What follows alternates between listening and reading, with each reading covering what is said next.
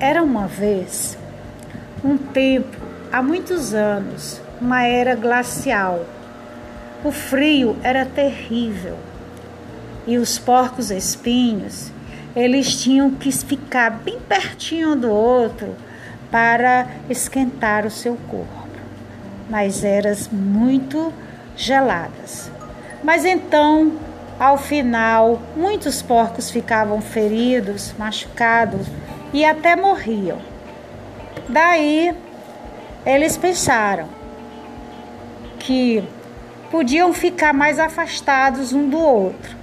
Então, no próximo inverno gelado, eles ficaram com uma certa distância um do outro e conseguiram passar aquele momento frio, gelado, sem causar nenhum dano ao outro.